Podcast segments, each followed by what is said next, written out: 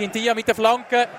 Winterthur und der Marvin Keller hebt sie, pflückt sie aus der Luft und für das ist eigentlich klar, der Match ist vorbei. Der FC Winterthur gönnt 2 zu 1 gegen den FC St. Gallen. Er hat am Schluss noch ein bisschen zittern aber er hat einen Doppelschlag gemacht nach rund einer Stunde, wo der Gegner aus der Ostschweiz ja, schockiert hat und nicht mehr darauf reagieren Ja, der FC Winterthur ist heute Nachmittag, an dem herrlichen Sonntagnachmittag, also als Sieger am Schluss äh, wo da feststeht. In der ersten Hälfte hat der FC Winterthur eigentlich sehr gut angefangen.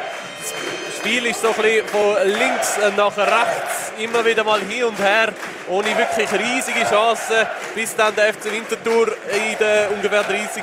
Minute äh, auf das Goal von der St. Galler zugerannt ist dort eine 5 gegen 2 Aktion äh, hat, der Latayev, wo der Ball dann am linken Pfosten vorbeigeschossen hat.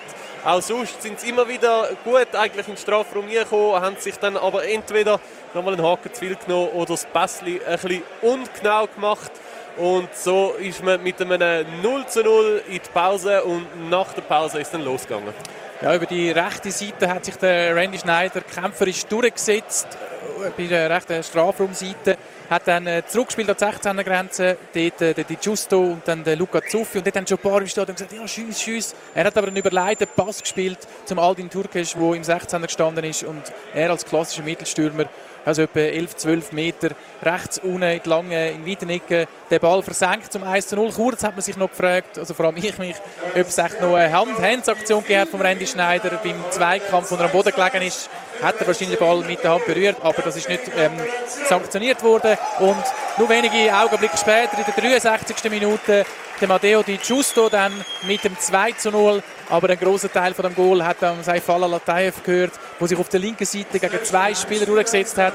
Zuerst hat er den Ball links im Gegenspieler vorbeigelegt, er ist rechts herumgerannt, dann am Quintia vorbei in Strafraum und hat ihn dann zurückgeleitet auf die 5-Meter-Linie. Dort ist der Matteo Di Giusto gestanden und er eigentlich an genau am gleichen Ort wie vorher schon der Aldin Turkisch in die Mitte, Ecke, flach zum 2 zu 0. Und St. Gallen hat noch gewechselt, hat die Offensive verstärkt. Winterthur dann defensiv entsprechend. Aber es ist dann erst in der 94. Minute zum Anschlusstreffer gekommen. Ein wunderschön äh, Freistoß von Jordi Quintilla, der rechts oben aus äh, wenigen Metern versenkt hat.